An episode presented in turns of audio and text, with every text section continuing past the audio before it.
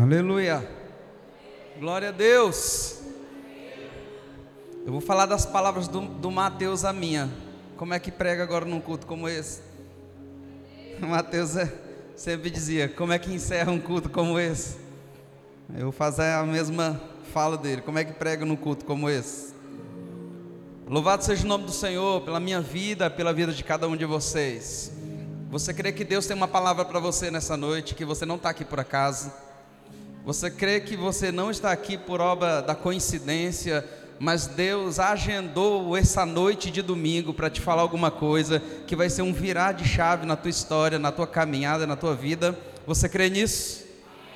Eu estava em casa pensando ainda, orando e pedindo que o Senhor me desse uma palavra para compartilhar nessa noite. E a mãe, a minha mãe perguntou para mim: "Meu filho, você você já preparou a palavra de domingo?" Eu falei: "Mãe, eu já preguei tanta coisa na Bíblia ao longo desses 11 anos de ministério, que às vezes eu paro, olho para a Bíblia e falo assim: meu Deus, e agora? Agora. E Deus sempre nos renova a palavra dele, nos dando uma nova compreensão e um novo esclarecimento. E eu pedi, Senhor, me dá uma palavra que possa exortar a minha igreja nessa noite. E eu tinha um entendimento errado sobre exortação.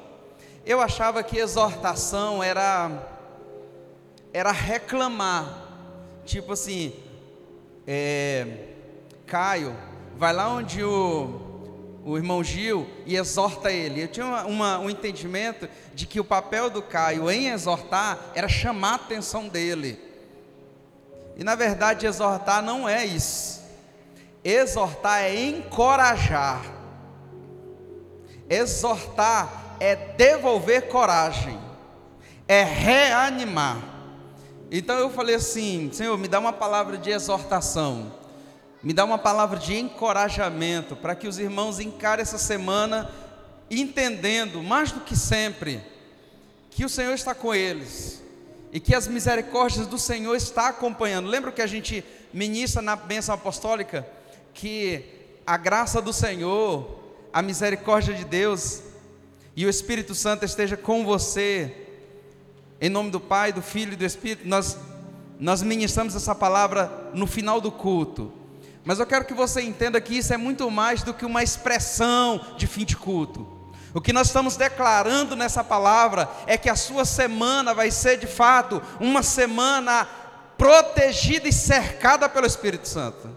Então, quando você estende suas mãos para receber isso, gente, isso aqui não é um ritual, isso é profético, nós tomamos posse dessa palavra, quando nós estendemos a nossa mão e nós confirmamos, dizendo assim: Senhor, que a tua graça, que a bondade de Deus, que a misericórdia de Jesus e que as consolações do Espírito Santo estejam sobre mim durante toda a minha vida, durante toda a minha semana, sobre o meu, minha família, sobre meus bens. Nós estamos tomando posse de uma palavra, tem que entender isso. Você tem que fazer isso com entendimento. Porque senão você faz no automático, como se fosse um ritual, e não é um ritual. Quem está entendendo? Então, toda vez que nós ministrarmos a bênção apostólica, você vai estender suas mãos, tomando posse dessa palavra, dizendo assim: Senhor, eu quero isso para a minha semana. Aleluia. E eu pedi, Jesus, compartilha comigo uma palavra no meu coração, para exortar a tua igreja, para que a semana deles possa fazer sentido sobre aquilo que nós ministramos na bênção apostólica. E o Espírito do Senhor me levou até o livro de Jeremias, que é onde eu quero que você abra comigo nesse momento. No livro escrito pelo profeta Jeremias, no capítulo 1. Glória a Deus, aleluia.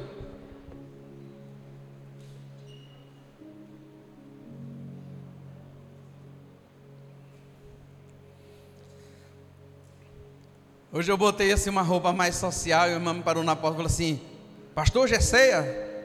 Isso não, eu. é não. Só só quis vir diferente mesmo hoje. É, não, estou brincando, pode entrar os diáconos por ali. Não, não, não, não, não, hoje não é ceia. Mas domingo que vem é, no nome de Jesus. Quero louvar a Deus pela vida dos irmãos que estarão descendo as águas é, para se batizar no próximo fim de semana. Nós temos 17 irmãos que estão confirmando a sua fé descendo as águas. Nós vamos colocar uma piscina aqui dentro E vai ser uma noite maravilhosa, vai ter ceia, vai ter batismo, e nós vamos nos alegar na presença do Senhor. Glória a Deus. Quando você está abrindo aí, Jeremias, no capítulo 1.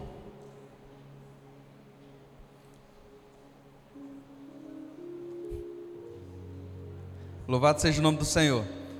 Eu coloco o meu celular para ele desligar a tela a cada 10 segundos, aí eu me esqueço. E aí quando eu vou pregar, aí na hora que eu vou correr o olho aqui, ele apagou a tela. Aí eu Aleluia. Jeremias capítulo 1. Vai encontrando aí, vai marcando. Deixa eu falar uma novidade para você, para alegar seu coração mais ainda. No dia nos dias 12, é isso? Semente confirma aí comigo. 12, 13, 14, é isso? É?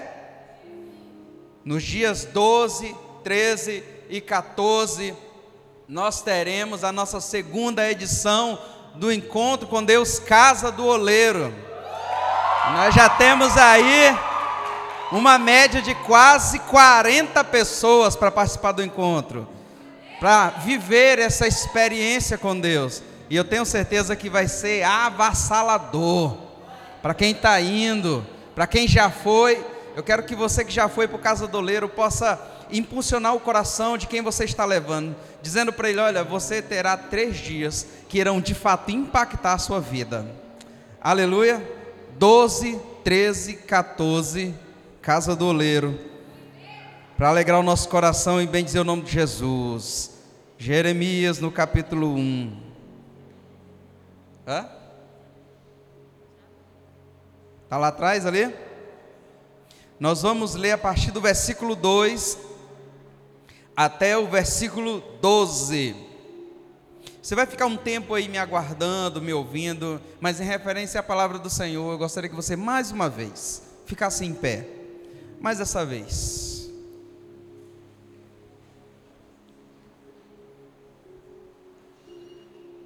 Jeremias,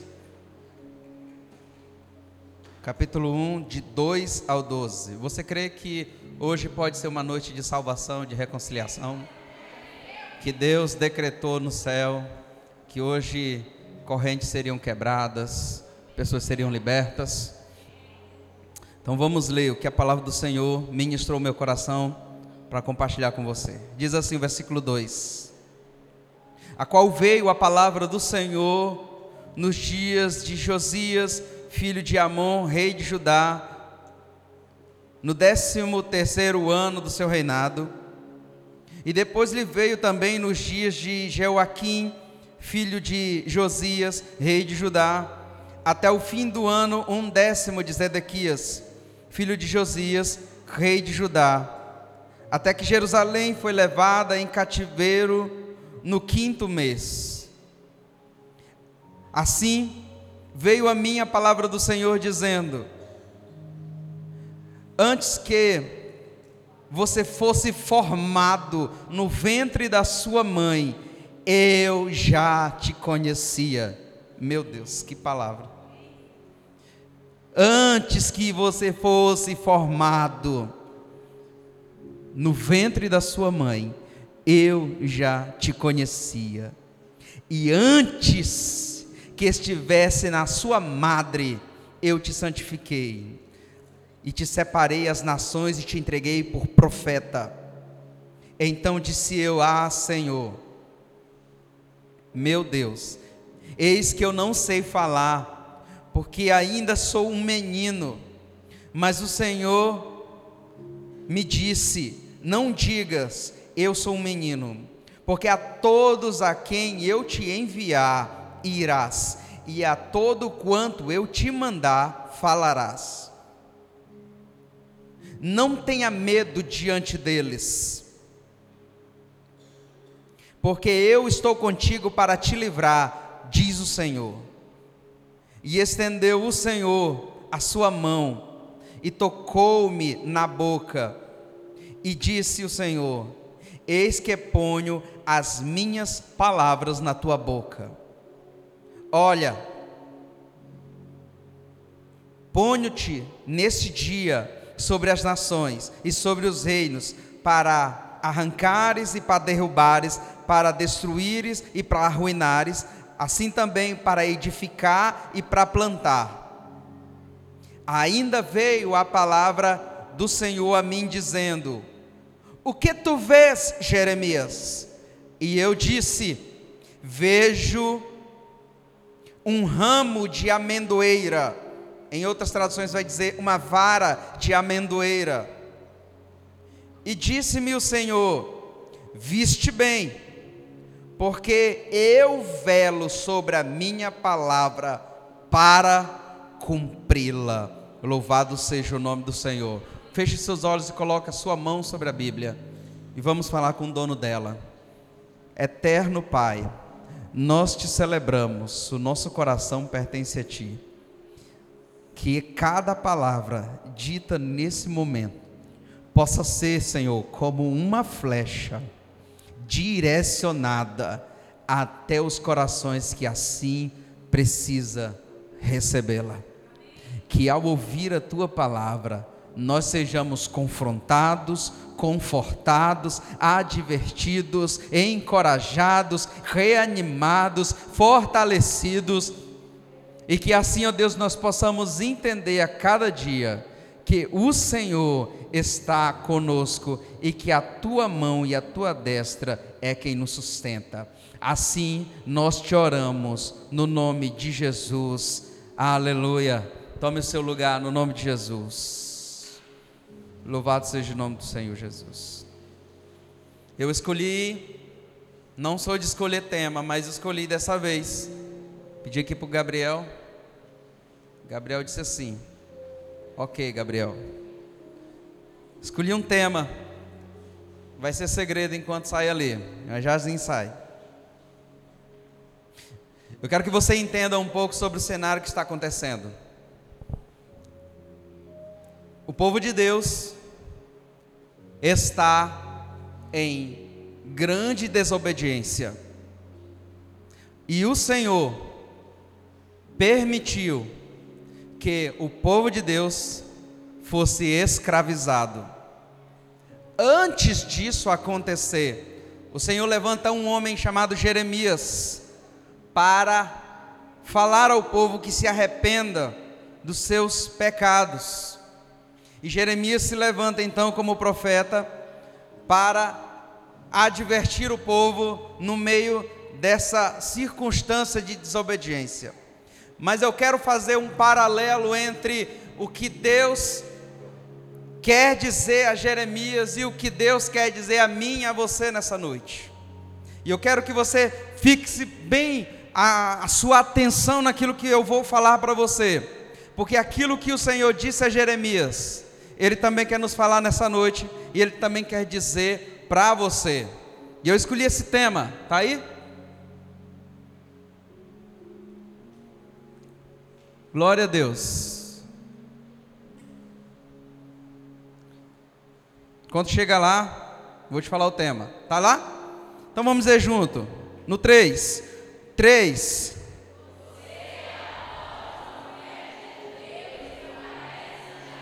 Mais forte. Você. Eu queria que você dissesse isso para quem está do seu lado. Diga para ele, bem alto, vai. Três.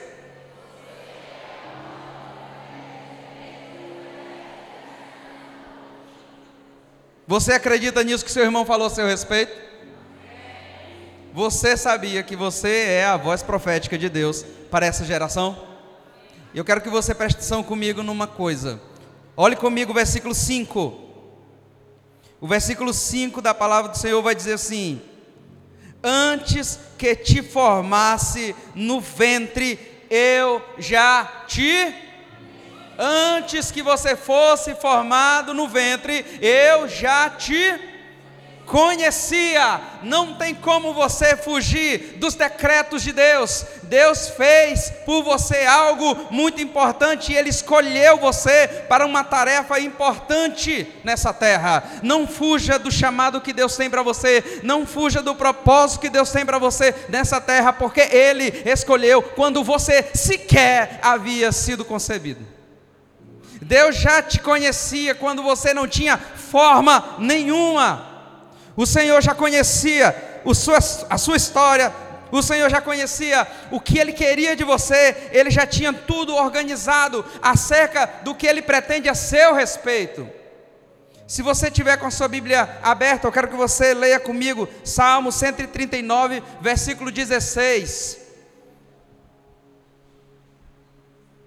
Como a minha está mais marcada, então hoje eu vou ler. Se você não encontrar, ouça o que, que a palavra de Deus diz. Salmos 139, versículo 16, vai dizer o seguinte: Os teus olhos me viram o meu corpo quando eu ainda não tinha forma, e no teu livro todas as coisas foram escritas a meu respeito. Você precisa entender que há um propósito de Deus com você. E só quem vai sabotar isso é você mesmo, se você insistir em viver afastado e distante da vontade de Deus para a sua vida. Deus tinha um propósito com Israel, e muitas coisas Israel não viveu, porque o povo de Deus insistia em viver em desobediência, por isso Deus permitiu o cativeiro.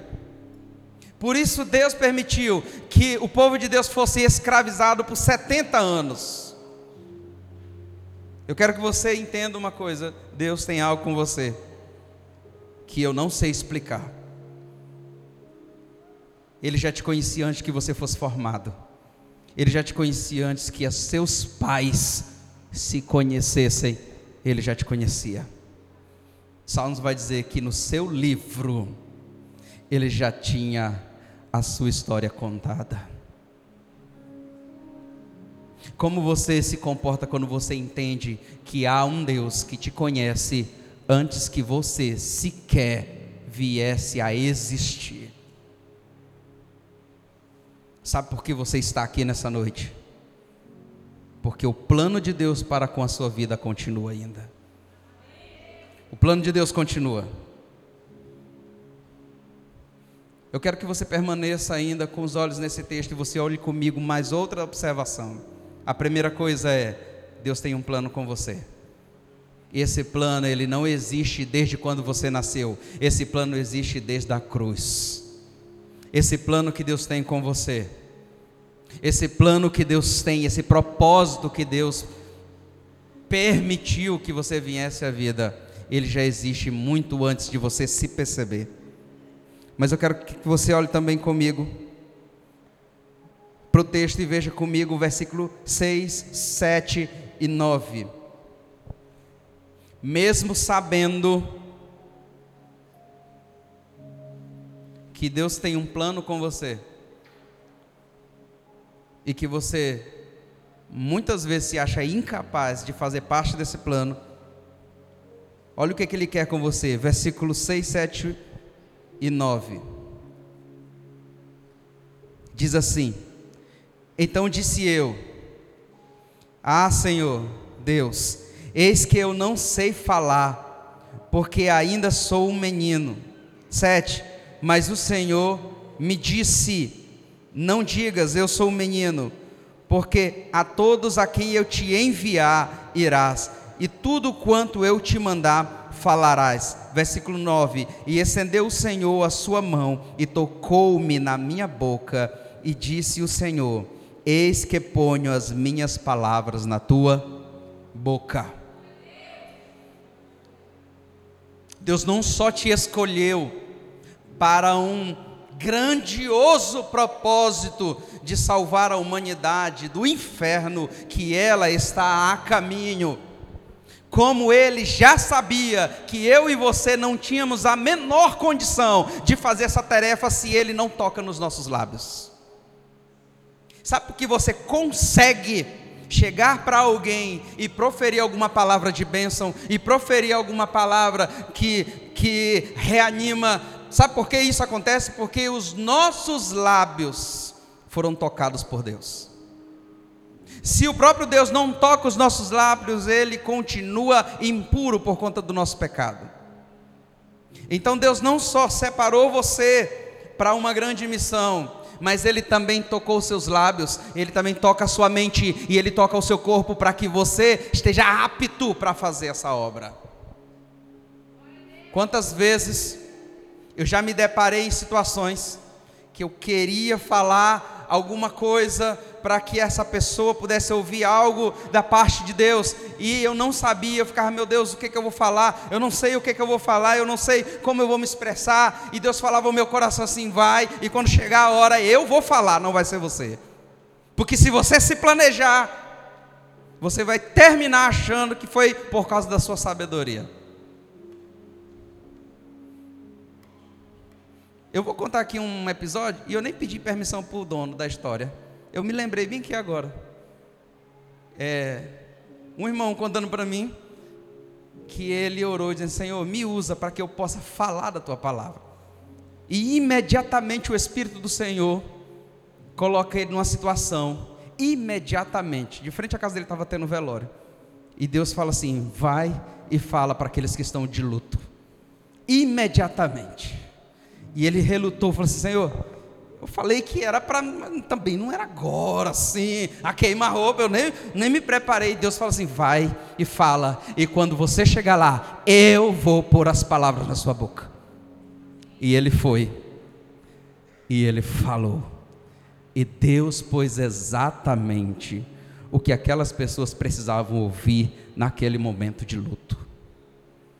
Você precisa entender que não, não adianta você só ter sido escolhido se você não se coloca à disposição para falar assim: Senhor, eu fui escolhido, mas só ser escolhido a coisa não acontece sozinho. Eu sei que eu fui escolhido, a Bíblia diz que eu fui escolhido no ventre da minha mãe, mas isso não, não, não acontece sozinho. Você precisa se colocar à disposição e dizer assim: Senhor, me usa. E Deus vai falar com você, igual ele falou com Jeremias: vai e eu vou falar através da sua boca. Irmãos, quantas vezes eu subi aqui, você não sabe disso porque você não tem o esboço do meu sermão, mas quantas vezes eu subi aqui e Deus falou assim: não é isso que você vai pregar, você vai pregar agora o que eu disser. E quando eu termino de pregar, que eu sento e eu olho para o sermão e falo assim: Senhor, então para que eu fiquei o tempo todo estudando? É, fiquei o tempo todo estudando e aí eu só disse para eu falar alguma coisa que não tinha nada a ver com o que. Irmãos, não adianta você só ser escolhido. Tem gente escolhido aqui? Tem gente que sabe que foi escolhido no ventre da mãe? Deixa eu te falar, não só basta você ser escolhido, você tem que se colocar à disposição para ser boca de Deus dentro do ônibus, dentro do trabalho, dentro de casa, em qualquer lugar onde você estiver, você tem que deixar Deus falar através da sua boca. Deus tem que usar você para levar a mensagem. Quem está entendendo? Muitas vezes, irmãos, para ser instrumento do Senhor, para ser levado, nos falta às vezes coragem, que foi o que aconteceu com Jeremias. Jeremias vai falar assim: Senhor, mas eu sou só um menino. Eu só sou um menino. E Deus disse: Não, não diga que você é um menino, não. Deixa eu te falar uma coisa, Jeremias. A partir de agora, o que você falar sou eu falando. Muitas vezes, irmãos, nós somos colocados em situações onde a nossa coragem ela é desafiada. Eu me lembro de uma, de uma situação muito emblemática, uma das mais fortes que eu já vivi. Quando eu ainda era pastor da outra igreja, um irmão aceitou Jesus. E ele ainda estava tentando vencer o vício do crack, com muita dificuldade, caía, a gente orava, segurava na mão e levantava de novo. E ele estava já um tempo firme na fé, servindo ao Senhor. Inclusive, ele rebocou, ele era um excelente pedreiro, um profissional de mão cheia. Ele rebocou o templo todo para nós de graça. Ele disse assim: Pastor, compra só o material, pode deixar aqui que eu reboque tudo. E uma dessas feitas, ele caiu. E quando ele caiu, voltou a usar drogas de novo, usar crack. Ele não teve como pagar a dívida. E ele foi preso dentro da boca. E aí chegou uma mensagem para mim que ele queria falar comigo. E eu fui lá com alguns outros irmãos. Irmãos, ele tinha apanhado tanto que eu não sabia onde era frente e onde era atrás. E nós levantamos o valor e pagamos. Trouxemos eles de volta. Às vezes, irmãos, nós somos desafiados a fazer algo que nós sentimos medo. E não tem problema nenhum em você sentir medo, não tem problema nenhum. Desde que mesmo com medo você deixe o Senhor te usar. Você foi separado? Tem gente separada aí? Se você foi separado, irmão, isso é um grande passo, isso é algo muito importante. Diz a palavra do Senhor que nós fomos escolhidos. Mas só ser escolhido não resolve o problema. Você tem que se permitir ser usado por Deus. Se permitir ser boca para falar. E às vezes você vai ficar constrangido e dizer: Senhor, tem certeza que. E Deus vai falar: fala, e eu vou dizer as palavras. E você vai ser usado. E mesmo que aquela pessoa, naquele momento, não tome a decisão de aceitar Jesus, mas aquilo que você falou vai martelar na cabeça dele durante todo o tempo. Aleluia! Quem está me ouvindo? Glória a Deus. Agora eu quero que você observe outra coisa nesse texto. Preste atenção no versículo 11 e o versículo 12. Diz assim: aí Deus está conversando com Jeremias. Aí no versículo 11, Deus diz algo para Jeremias assim: Ainda veio a palavra a mim do Senhor dizendo: O que você vê, Jeremias? E eu disse: Vejo o que? Um ramo de amendoeira ou uma vara de amendoeira. Agora olhe para cá. Não falei o versículo 12 também, né? E disse o Senhor: Viste bem, porque eu velo sobre a minha palavra para cumpri-la. Irmãos, nós somos chamados desde o ventre da nossa mãe. Salmo diz que nosso corpo nem existia, mas já havia um propósito sobre a sua vida.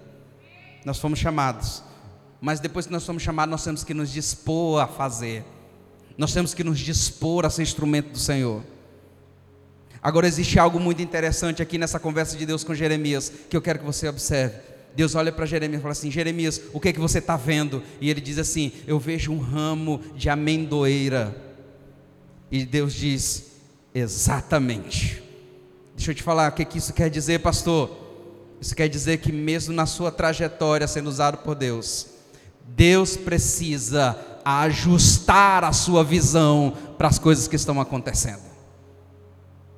Deus precisa constantemente ajustar a sua visão. Diz a palavra do Senhor lá em Mateus: se os teus olhos forem bons, o teu corpo será luz. Se os teus olhos forem maus, todo o teu corpo estará em trevas. Deus constantemente vai estar ajustando a sua visão por causa da nossa humanidade.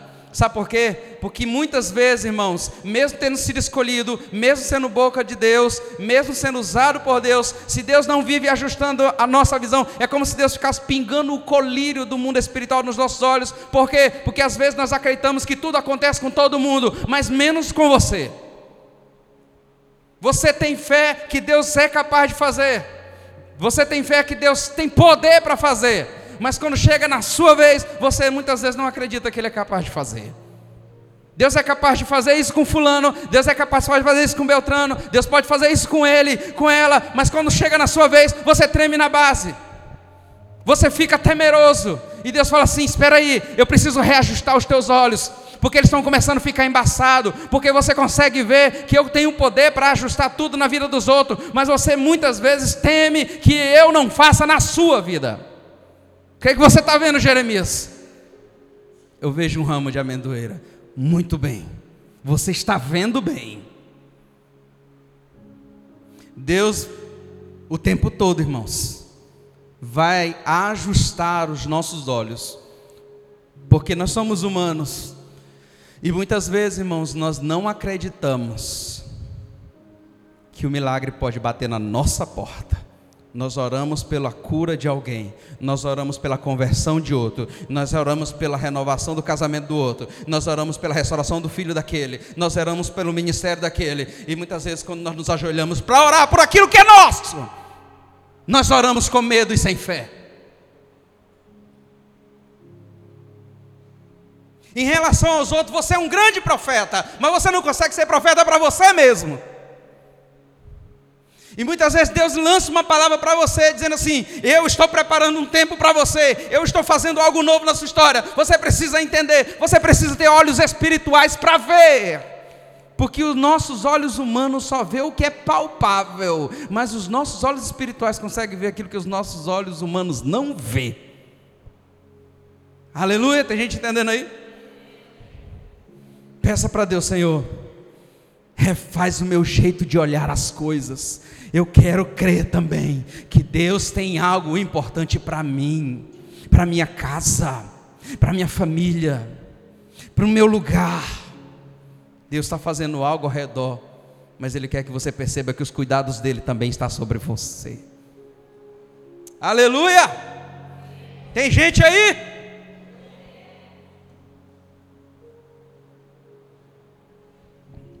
Pois traz água para mim. Louvado seja o nome do Senhor. Você fechou sua Bíblia, não, né? Não?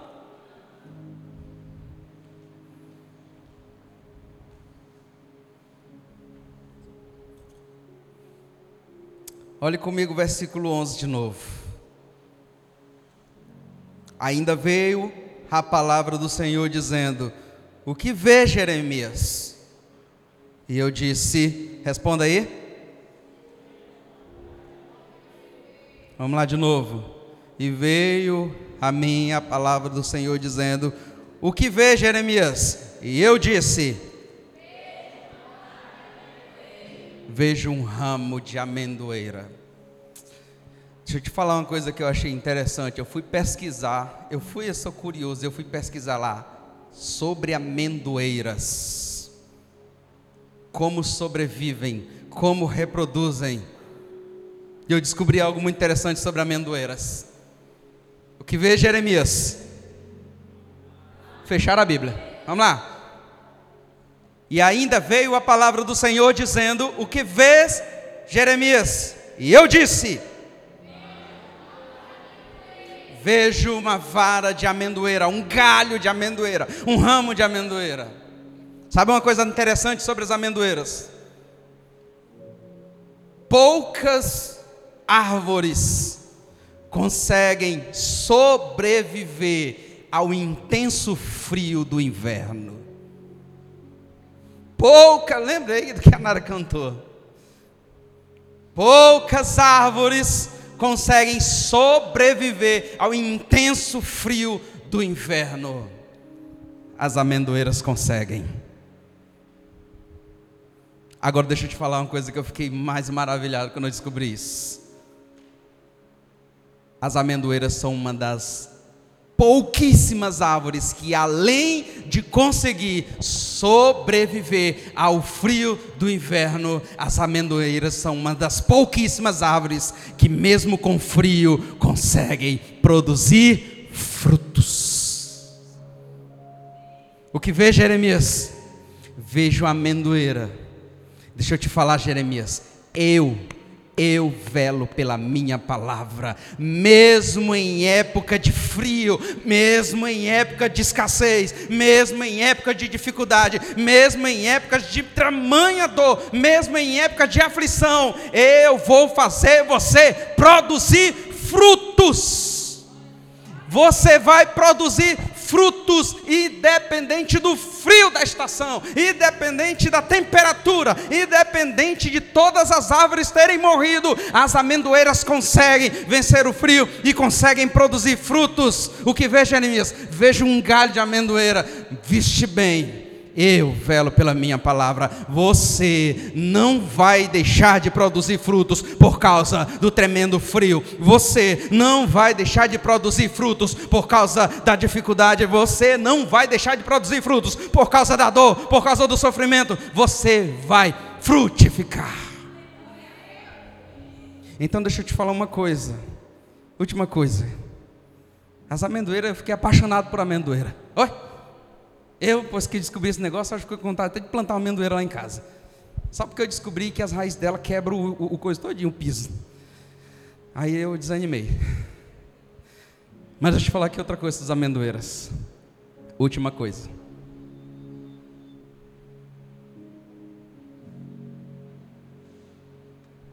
Aleluia, vocês estão comigo? Última coisa. As amendoeiras, elas suportam o inverno. E elas elas dão seus frutos bem na mudança do inverno para o verão. Bem na mudança.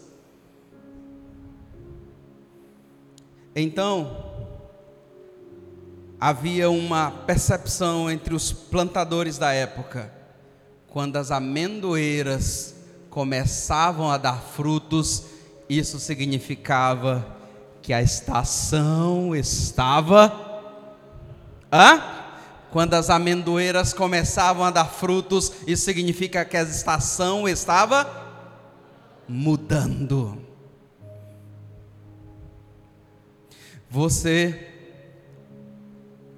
pelo nome do Senhor Jesus, vai suportar o frio do inverno, e você vai começar a dar frutos, e os seus frutos vai ser o sinal de que a sua estação está mudando, o ciclo está se concluindo, um novo momento está surgindo, uma nova estação está chegando, vai chegar um novo tempo para você. Reanime seu coração, fortaleça suas raízes, faça como a amendoeira. Um novo ciclo está chegando, um novo momento está chegando na sua história. Frutos vão ser sinais de que um novo momento está chegando.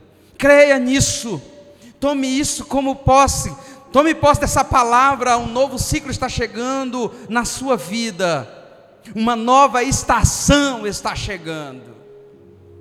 Novos frutos. Novo momento. Uma nova página. Quem crê nisso? Então, quando eu disser assim, uma nova página, cada palavra que você vai dizer um amém bem forte. Você vai dizer assim, um amém como quem está dizendo assim: Eu creio na mudança do ciclo na minha vida. Mas falo com convicção: Deus vai virar a sua página. Um novo ciclo vai chegar. Novos frutos vão chegar. Um novo momento você vai viver. O frio só te fortaleceu. Entenda isso. Coloque isso na sua alma. Um novo tempo está chegando. O que vê Jeremias? Eu vejo uma amendoeira, um galho de amendoeira, Senhor. Viste bem, Jeremias.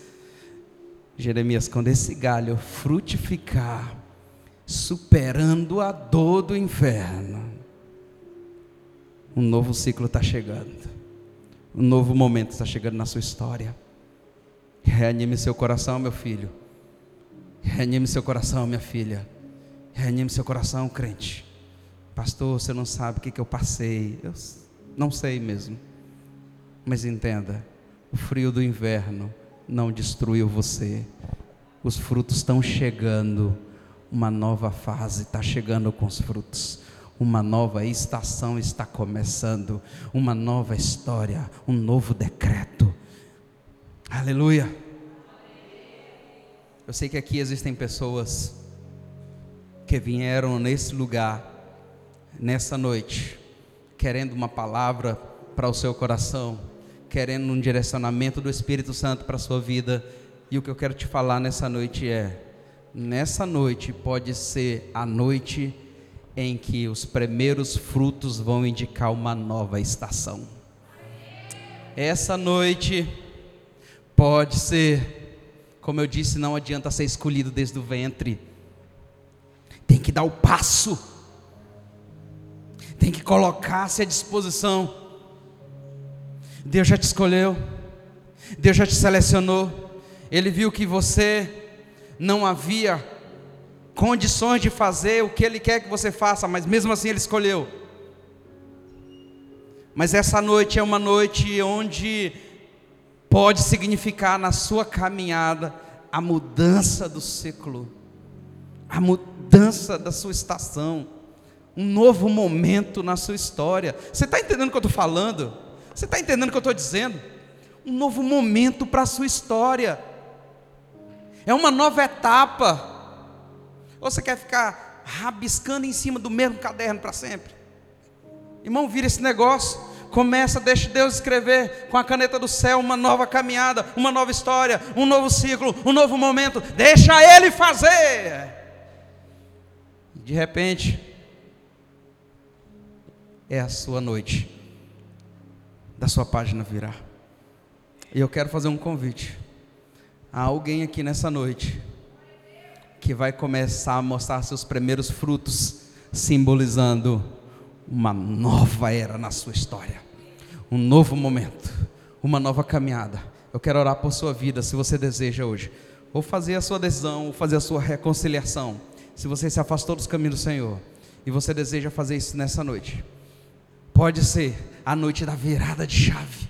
É a noite que Deus vai falar assim: um novo ciclo começa, uma nova estação começa, um novo momento começa. Glória a Deus, aleluia. Um novo momento começa na sua caminhada.